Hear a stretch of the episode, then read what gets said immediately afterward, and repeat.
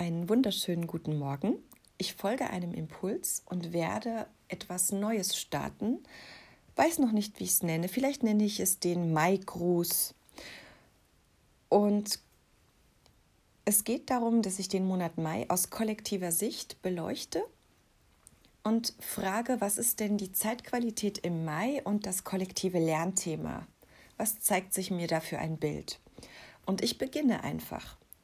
Das Lernthema im Mai ist, die eigene Wahrheit auszusprechen, standhaft bei Wind und Wetter, konzentriert und wenn es sein muss, auch lauter, mit einer klaren Ausdrucksweise.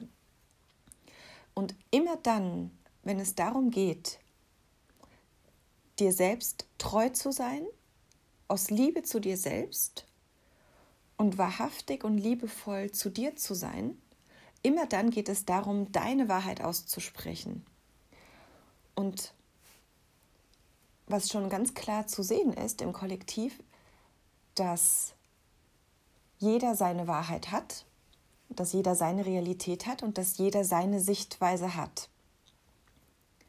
Und es ist gar nicht so interessant, in die Sichtweisen der anderen hineinzuschlüpfen. Darum geht es nicht. Es geht nicht darum, in die Sichtweisen von anderen Blasen hineinzuschauen, von anderen Meinungsblasen. Es geht mehr darum, die eigene Meinungsblase ganz klar zu erkennen und auch auszudrücken.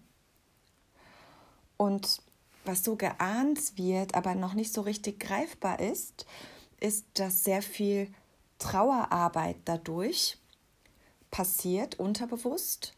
Denn Trauern bedeutet im Kollektiv, es ist schade und trotzdem ist es, wie es ist. Und es passiert eine Öffnung, sodass die Liebe fließen kann. Es kann ganz natürlich getrauert werden. Etwas kann einfach fließen. Gefühle dürfen fließen und ausgedrückt werden. Was so zu Ende geht, ist eine Zeit von unbegründeten Ängsten, Ängste ohne Grund und Boden, die einfach irgendwie da sind, aber nicht greifbar diese Zeit geht zu Ende oder ist schon zu Ende gegangen mit dem Mai. Was beginnt, ist das Bewusstsein, dass eigentlich alles da ist. Es ist alles da, was gebraucht wird, um ein gutes Leben zu haben. Es ist alles da. Es geht nur darum, das zu erkennen und zu sehen und ein bisschen mal sich umzusehen, was denn schon alles da ist und das zu berühren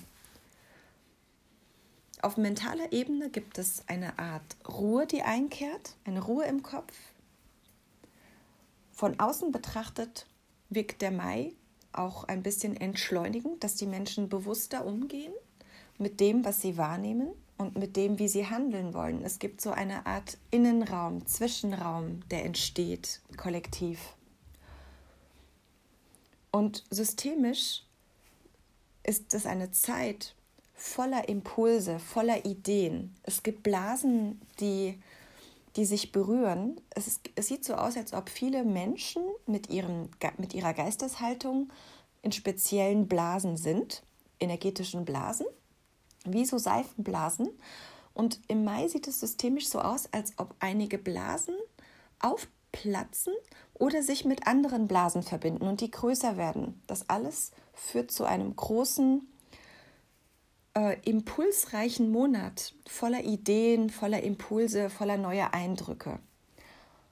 Und das Ganze führt dazu, dass die Menschen ähm, mehr Sinnlichkeit entwickeln, mehr Freude an ihren Werken und an ihrem Tun haben und das mit Freude zeigen und präsentieren.